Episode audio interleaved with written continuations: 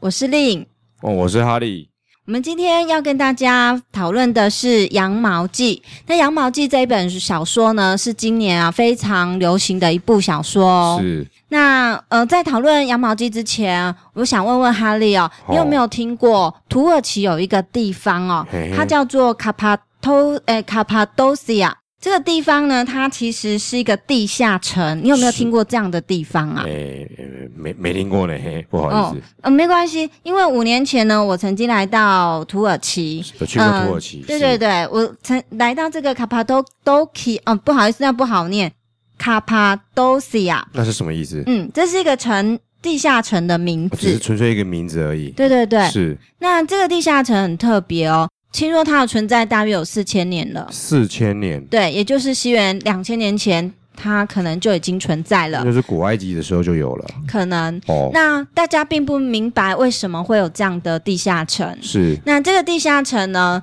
它绵延大约十公里这么辽阔，底下的城市呢有大有小，是，大的城市呢可以容纳数千人，哇，是很可观的，哦嗯很、是一个很特别的地方哦。听起来像防空洞之类的城堡。没有错，在中世纪的时候，是呃，很多的基督教徒为了躲避罗马人跟波斯人的追杀是，他们是其实那时候是躲在这个地下城的。为了跑路而盖出来的城堡，地哦，下不是城，堡。他们那时候这个地下城堡四千年前就有了哦，，那或许更早之前就在跑路了，或许是因为是那是个原因不是那么的明白。哦哦哦哦那今天我们要讨论的《羊毛记》啊，它是的场景呢，就是设定在地下城里面。哦哦，哦对，，那《羊毛记》里面呢，有里面的人们呢是住在地堡的。地堡，对，那地堡呢是有一百四十四层这么深哦，哦非哦常深的地方。那呃，我记得这个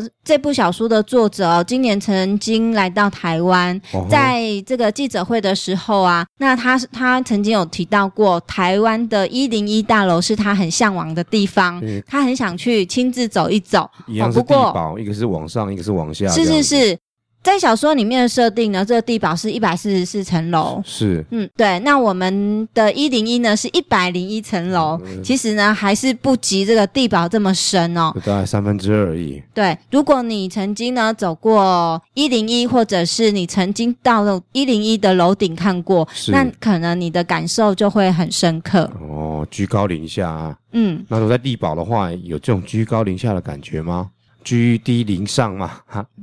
他们一样有高低呀、是是有是高低的。是那每一个楼层呢，它嗯其实有不同的功能，是，比如说比较上层的，它是属于管理阶层，哈哈，包括资讯阶层啊，是资讯管理是都在比较中上层的部分。是那中下层的部分呢，是属于劳动阶层的，比是如说他们有畜牧区。有蔬果区，也就是农场，是呃，那也有机械区，是对，工厂哦，是是有挖矿的地方，矿场对，那所以基本上这一百四十四层楼呢，它就是一个很完整的一个这个人类生活的一个环境。这就是投影啊，投是影啊那现实人类的生活。人类生活仿佛就浓缩在这一个一个的地堡里面。那另外呢，这个在地堡里面啊、每一个阶层其实都有不同的一个身份代表。哦，那其实我觉得这也挺像我们现在的社会，官僚吗？士农工商，是，嗯好，大家其实难免都还是有一些阶级的一个意识存在这。是人类的遗产，没办法。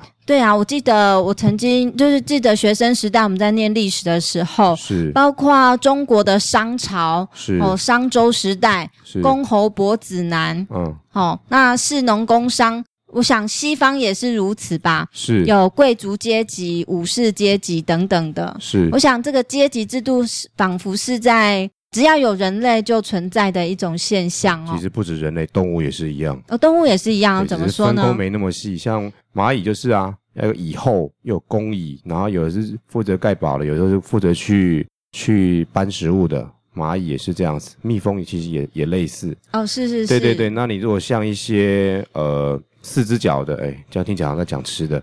譬如说有一些犬科或是哦犬科啦，像狮子也是啊，狮子是母系的，是母系的动物，母系社会的动物嘛，所以就是其实他们也是有一些分工，是，狩猎，然后要带小孩，嗯，然后所以其实应该是说在，我听起来像是在这个投射不只是人类，就是整个地球上的生物体，大概都有有一个这样的一个阶级分工的一个呃生存的模式。嗯哼，那可是我感觉哈、在近代来说，所谓的阶级不再是用这种工作身份来是区别哦，是好仿佛比较是以贫富差距是是来作为一个区分哦。是不晓得哈利有没有这种感受？啊、其实这个古代我觉得也是这样子啊啊，或是说你可能你可能漏了一点啊，就是权力，权利，对对对，谁手上有权力，谁就可以定游戏规则。那通常定出来游戏规则，通常会比较 favor 有权力的人，他会，我觉得是有一个这样的现象啦。呃，这个现象的确是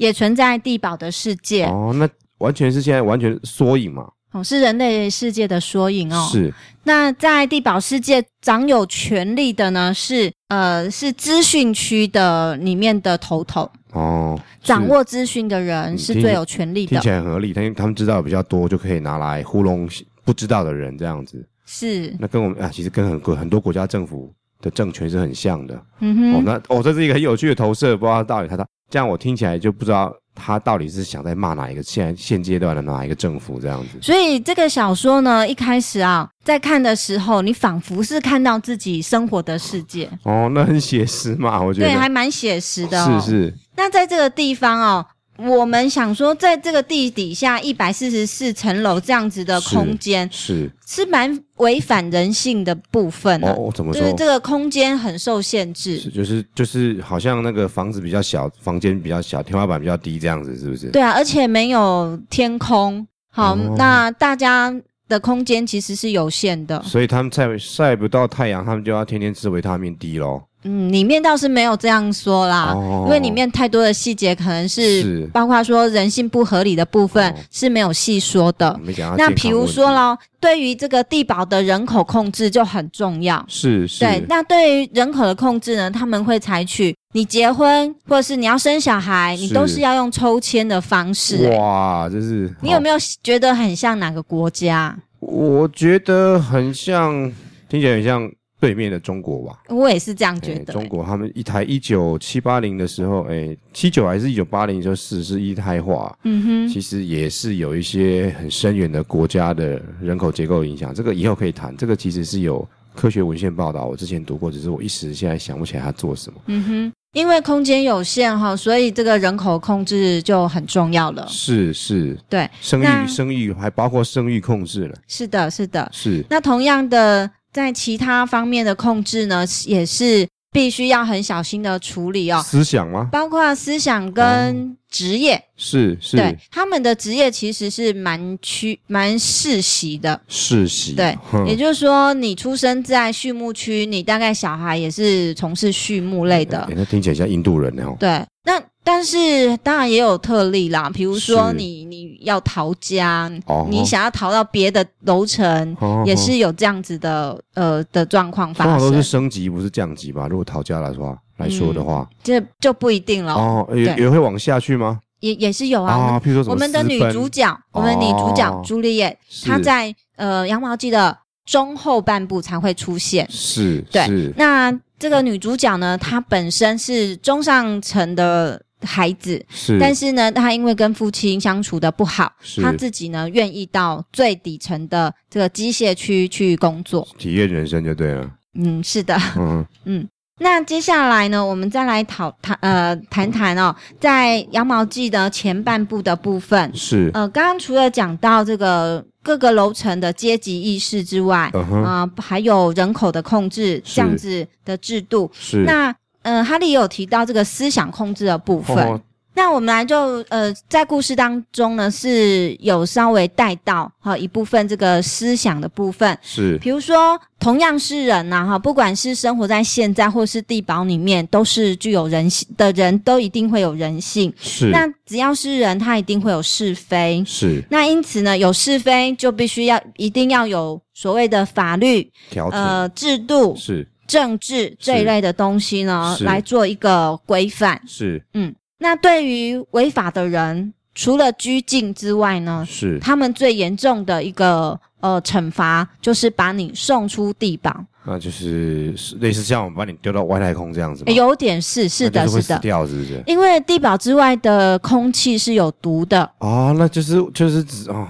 好好好了解。好，然后所以大家是没有办法出去的。是除非有什么太空衣、太空船这样子。对，那哦所以呢，他们处置这个犯人最好的方法，就把他丢出地堡。嗯，就是死刑的意思啦。是的，哈哈，那丢出去地堡的人呢，他要肩负一个任务，就是呢，出去啊，是擦拭他们地堡对外的镜头。哇，这好可恶啊！这是死叫人判死刑，还叫人家就是把他生命最后价值，充分利用，哇，这是听起来蛮可恶的。因为地堡的空间有限哈、是那所以是景观也都是很单调，是因此他们是有一些镜头啊，是对照外面的世界。是那也是让地堡里面的人可以看到呃沙漠哦，是或是荒野，是，呃，就好像在餐厅里面那个有一个电视机，然后只固定播某一台这样子。哎、哦差不多对不对？哇，这个真的是很讽刺我们这个人类的文明啊！对，那所以基本上呢，人们啊对外面的世界，是照道理来说，你应该是会好奇的。对，我们如果是被关在一个小小的空间，是你一定会很好奇那个外面会是什么地方。其实我觉得也不一定欸耶。如果你关久了，没人告诉你说有外面的空间，你就会以为事实上只有世界只有这样子。哎是没有错哎，有可能哈。是，所以是基本上啊，在地堡里面讨论外面的世界这件事情呢，是一个禁忌。哦，对，这这这这也是在骂现现今的很多政权嘛。我在想，嗯，是啊，对对对蛮相像的，对不对？对对对，就对，就这这这这隐喻不想要让人们知道更多的这事这马情。哦上就有一些国家名单就跳出来这样子。你想到的是哪些呢？那北韩嘛，中国啊，哦，是哈，所以对对对，类似这两个就先想到这两个国家。嗯。那所以，呃，在地堡里面的人哦，如果你不去仔细的思考这些问题，是，那你就可以很平安、很是平顺的日复一日的过自己的生活。听起来就是说，如果没有人告诉你这些额外资讯，你这辈子就安安稳稳，什么事都不知道。是，的，一旦有人告诉你外面是怎么样，哇，那可能你就没完没了这样子。嗯是哼，是大概我想他可能有讲这样的，应该有提到这样的角色的一个冲突吧？是是、哦没有是错。哦，那故事呢，就出现在嗯，总是有人是会对现况不满，哦，其实我也是，好，那嗯会好发现呢，我们现处的世界有太多的疑惑了，是是，想要去破解这些疑惑。这是人性，是的，嗯嗯，那在破解的过程中，一旦被发现，是这些人呐、就回不去了，就想即要外面便那个是好人，也都会被送出去是擦镜头。是哦，插镜头这工作还蛮听起来蛮神圣的嘛，哈 嗯嗯是的，那所以呢，这故事一开始哦，嗯，这个羊毛记的前半部。是其实他琢磨比较多的是介绍这个地堡的环境，就是哦还有他们生活的制度。哇，他一百四十四层就一层讲就可以写好好几 本了哦，，他当然没有这样讲啦，哦当然是不是是一是层一层讲喽。是，所以可以拍成电影让我们看这样子，嗯，那这个故事呢的开始啊，是从这个地堡的首长、手掌首长，是还有那个类似安全的负责人，叫做保安官啊。是一每层都有一个，还是总共只有一个哦？，总总呃，一个地堡有一一个。哦，哎、那对了，那到底有几个地堡？嗯，你这个问题很好哎、是，一开始呢，我还以为只有这么一个地堡，哼哼，而且但哦啊其实故是很事多最后才知道，一共有五十一个地堡。哇，那哎哎哎，那听起来很像另外一个电影啊，这个《饥饿游戏》啊，饥饿游就戏，是就是人们都被限在某一个特定的区域里面。嗯然哼后就是生活，还有思想、言论都被控制，嗯哼，有点像饥饿游戏。不过就是也都是在投射现今人类的我们人类的很多奇怪的现象，这样子。是，那我记得这个作者哦，他在年初的时候来台湾，在记者会上，他也有提到啦。嗯是其实，嗯，这几年来类似的小说或是是这样子的元素，比如说阶层问题啊呀、是或者是思想控制这一类型的这个议题哦，是还好像还蛮频繁的，蛮有常见的。是是，对，那其实这个无非是反映我们近期的生活啦。就是对这个世界的种种不满吗？对对对。哦，那很好。所以，因此，不同的作家或许有这样子共同的这个这个想法出现。是是，对所以听起来这是它背后好像有一点点反政府的一种思想在里面。它反并不是说反某一个政权，而是反现在的政治的呃政治的制度这样的反政府的一种思想，你觉得是这样嗯子哼吗？嗯哼是的，哦，那因此在地堡哦，呃，比较敏感度比较高的人哦，他们就会发现，哎，奇怪，我们的生活不太正常。是对，想要去寻找这个问题的背后的一个原因是什么？是，那在寻找过程中哦，其实他们慢慢有发现自己其实是被控某一种呃看不见的双手是蒙住了眼睛那。他们是怎么发现的？呃，我很这就好是奇故事哦，对吸引人的地方。哦，你必须一是步一步呢看下去。抽丝剥茧，是的是的哦然后所以就不方秘密便透露就对了。嗯，这个故事一定要自己亲自去慢慢体验哦那个整个好好过至程。少我知道它的架构，我在对对，好，那呃，后来这个首长哦，叫做詹斯啊，一个女性，是女性的首长，是她年纪大了，嗯七十来岁，嗯要找一个接班人。是，她呢找到了一个女孩子，哦大是约三十来岁，有血血缘关系吗？没有。哦，好，那这个女孩子呢很聪明，能力很强那，是住几楼？都住顶楼吗？还是住是下楼下的？她的爸爸是医生，所以是高楼高高高楼层的居应民，该高楼层。哦可是她因为跟爸爸关系不好，是在他很小的时候，他就自己呢来到了底层。哦，去楼下就对了。对，嗯他是机械工程师。哦，那很好啊，很好啊嗯。那他呢，这个女孩子很厉害，嗯什么什么机器到了她手上，一定能够找到问题，是并且解决它。哦，很好很好。那暂时找到这个女孩子哼看到的，也就是这一点，是觉得机器跟人是一样的，是人也要找到人的问题。是你只要找到人的问题，你就可以呢修正它。是是，还对某方面也是可以操，可以可以控制啦。会控制机器，就某方面也可以学着如何控制对人。是那因此这，这部小说啊，就是在朱丽叶一出现之后，是慢慢的带着读者，是好，我们开始逐一的层层逼近问题的核心。哦，嗯不错不错不错，牵着你走好，那呃，今天介绍《羊毛记》的前半部哦，是那故事的呃基本的架构呢已经出来了。是呃那其实我们还没有往下看哦，但可以想象得到，这部小说其实它很想要影射是当今世界上是很多呃国家或是是民族的处境。某方面是在嘲讽整个人类的文明啊，嗯，是吗？是啊，我我听起来觉我得我感觉也是这样整子。个人类就是生命，地球上的的种种行为就被他来揶揄了一下，这样是啊，你看看台湾，即使现在我现在我们很自由、很民主，是是，可是事实上我们还是被有一些无形的东西所控制住。啊，这对比啊，如对啊说，比如说，呃，我们不合理的体制，是个还这还蛮多的啊，嗯，或者说呃功利主义，是或者是资本主义。是我想这些东西哦，它其实无形当中都在控制我们的行为是跟思想。这样子讲一讲，我刚刚觉得这个故事我是没看过啦，哎羊毛记，我想说这是是是在讲吃的吗？你刚刚跟我介绍完之后，我就第一个想到是《饥饿游戏》嘛，嗯哼第二个想到是讲是去年在日本非常流行的一个动画卡通，叫做《进击的巨人》。哦，《晋级的巨人》好看哦。嗯对对对，它其实大大致上也是一个这样的架构，就是说，呃，在一个封闭的空间，就是国土之内，那嗯一道高墙把里面人围起来了。嗯哼，然后外面有很多各式各样的巨人，那某方面代表就是未外面的未知是很可怕的这样子。是可是事实上，外面那些未知是怎么个可怕的，也是渐渐的利用一些比较血腥的方式让。观就是观众看到就是里面跟外面人的差别，但是里面人总是还是想对外面人去做更深入的了解或是探险这样子。嗯哼，那大嗯致哼是一个这样的故事开始。虽然是看起来蛮血腥，可是其实听起来，我觉得本质上《晋级的巨人》会跟《羊毛记》是有一点类似的，